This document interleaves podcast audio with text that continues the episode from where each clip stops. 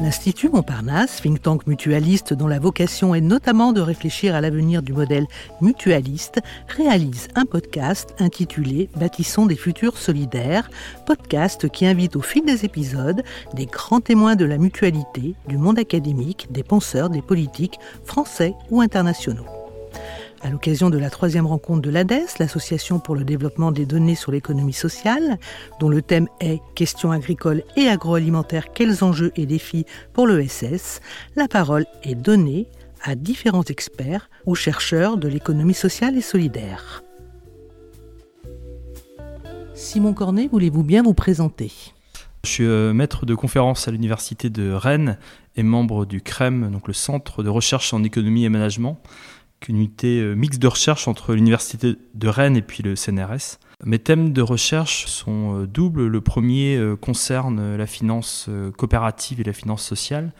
Et puis le deuxième concerne la gouvernance des organisations, notamment des coopératives. Très bien, je vous remercie.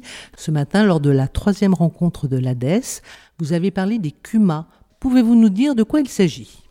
Alors en fait, les CUMA euh, sont des coopératives. Alors l'acronyme veut dire euh, coopérative d'utilisation de matériel agricole. Donc là, là, ça parle tout de suite. Voilà, donc c'est mhm. assez explicite. Donc c'est des agriculteurs, des exploitants agricoles, des paysans selon leur appellation, qui vont euh, se mettre ensemble pour investir en commun dans du matériel, gérer en commun ce matériel, et ils peuvent aussi embaucher du, des salariés aussi grâce à cette forme organisationnelle.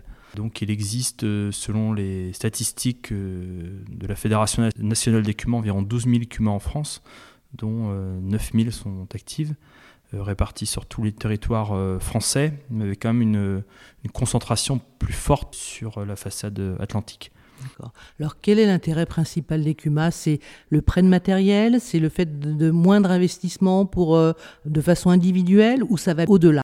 La logique première, hein, c'est de pouvoir accéder à du matériel de pointe à un coût euh, raisonnable, puisque les coûts de mécanisation, alors ça dépend des productions, mais peuvent représenter une part assez substantielle des, coûts des organisations.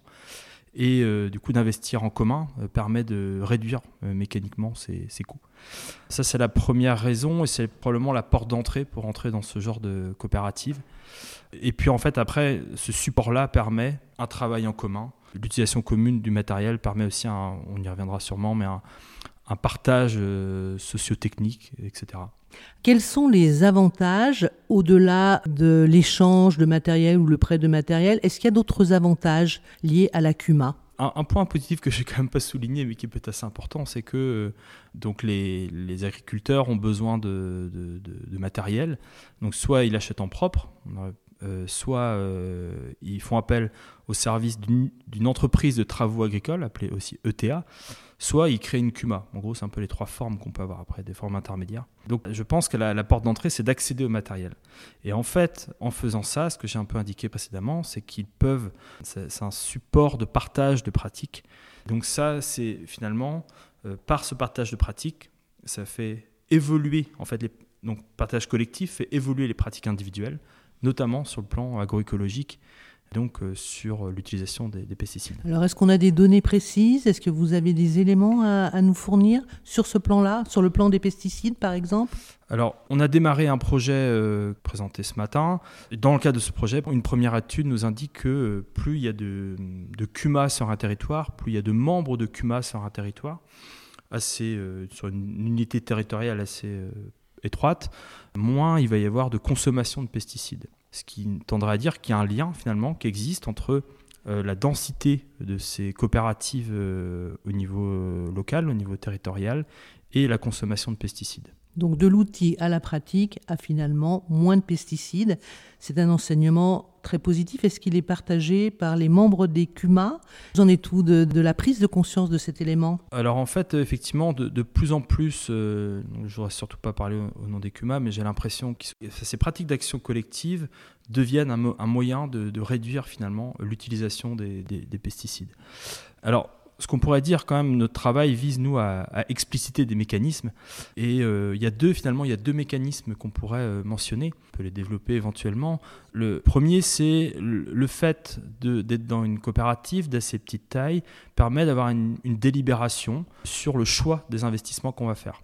Et donc, on va finalement modifier la qualité, enfin, les aspects qualitatifs de l'investissement et peut-être plus s'orienter vers des investissements de type environnementaux. donc ça, c'est un premier euh, canal de transmission finalement entre euh, la, densité d'écuma et la moindre consommation de pesticides. Et le deuxième canal euh, qu'on a identifié, c'est un effet de paire euh, c'est-à-dire que euh, ce que j'ai indiqué un peu tout à l'heure, c'est que l'utilisation euh, commune du, matériel, en tout cas le partage du matériel, va modifier les pratiques, avoir une forme de réflexivité sur ces pratiques, et donc ça va faire évoluer ces pratiques et aller vers éventuellement des pratiques qui sont plus agroécologiques, pour ce qui nous concerne, une moindre utilisation de, de pesticides. Donc finalement, c'est les deux principaux canaux pour l'instant qu'on a identifiés et qui semblent assez robustes sur le plan euh, statistique. Très bien, merci infiniment pour ces, précisions importantes. On a parlé des avantages possibles liés au CUMA. Est-ce qu'il y a des freins? Parce que j'imagine qu'au sein des CUMA, il y a une certaine hétérogénéité aussi des membres. Donc est-ce qu'on arrive à trouver une convergence? Là, on se heurte à des problèmes assez, euh, finalement, assez bien connus dans la gouvernance. Hein. C'est des problèmes, surtout des gouvernances des coopératives, c'est des problèmes d'action euh, collective. C'est finalement euh, est-ce que tout le monde ne contribue pas forcément à la même hauteur à la, réussite de la coopérative, mais tout le monde en bénéficie. donc ça, c'est des problèmes assez, assez standards. Là, il faut indiquer que donc ça, c'est des problèmes qui sont communs à toute forme organisationnelle, notamment les coopératives.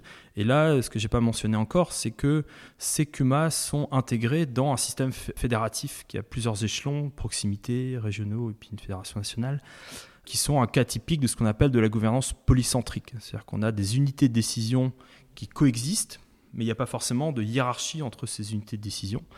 Et en fait, ces échelons fédératifs, même si ce n'est pas une panacée, parce qu'il y a toujours des frottements entre les différents échelons, sont quand même un, moyen de, régler dans une assez grande mesure finalement les problèmes d'action collective qui peuvent émerger au niveau, euh, au niveau local. Parce que quand on fait, on regarde un peu les comparaisons internationales, on voit que des, formes organisationnelles euh, équivalentes au CUMA et qui n'ont pas forcément ce, réseau fédératif vont euh, davantage, vont être moins pérennes, etc. Donc on voit l'importance finalement de cette, euh, de cette gouvernance polycentrique. Néanmoins, il y a des soucis qui peuvent émerger sur, sur l'hétérogénéité des membres. Ça, c'est finalement c'est ça un des problèmes aussi de l'action collective et qui peuvent et hétérogénéité ne peut pas être totalement résolue par cette gouvernance polycentrique et tient à des facteurs qui dépassent finalement euh, le, territoire euh, d'opération de, ces CUMA. Là, on observe que les CUMA, euh, c'est un peu paradoxal, mais c'est probablement un des derniers lieux où des systèmes agricoles, pour caricaturer, coexistent.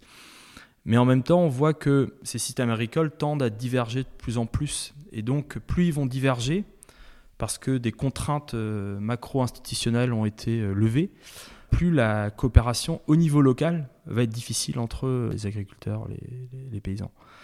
Et donc ça, c'est un facteur euh, qui limite finalement la profondeur de la coopération, tant sur la quantité, c'est-à-dire sur le, volume de matériel agricole partagé, le, niveau de l'investissement quelque part, tant que sur la qualité, sur le, le type d'investissement, la nature de l'investissement des matériels qui sont acquis en, commun. On vient de parler de ces différences qui peuvent opposer les personnes, mais j'imagine quand même qu'il y a un intérêt collectif et qu'il est ressenti à certains moments. Tout à fait. ici, on touche à, un point intéressant de la théorie euh, coopérative, euh, enfin, de la théorisation en général de l'économie euh, sociale.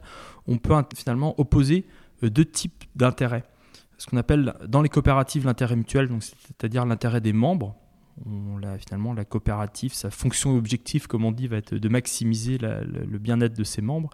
Et puis l'intérêt euh, général, c'est-à-dire l'intérêt, euh, la poursuite du bien commun, c'est un terme un peu plus euh, contemporain pour ça. Et donc on peut, on peut avoir finalement des tensions, des divergences entre l'intérêt des membres de la coopérative et puis l'intérêt, l'intérêt général. Et l'espoir qu'on a, en tout cas en étudiant ce type de, coopérative, c'est que vu qu'elles sont de petite taille, elles sont localisées et sont insérées dans un système de gouvernance polycentrique avec ces échelons fédératifs, elles ont probablement une qualité euh, de, débat, euh, de délibération qui est assez forte, qui est assez euh, démocratique. Et ça, c'est un espoir de convergence entre l'intérêt des membres et puis l'intérêt général, la poursuite du bien commun. Merci Simon Cornet pour toutes ces informations très éclairantes. Je rappelle que vous êtes maître de conférence à l'Université de Rennes. Merci à vous. Nous vous remercions de votre écoute et attention. Nous espérons que ce podcast vous a donné de nouvelles clés pour mieux comprendre et imaginer le fonctionnement et les atouts des organisations relevant de l'ESS. Ce podcast est à écouter et réécouter sur le site de l'Institut Montparnasse, sur celui de l'ADES, celui de Podcasters Media, ainsi que sur toutes les plateformes.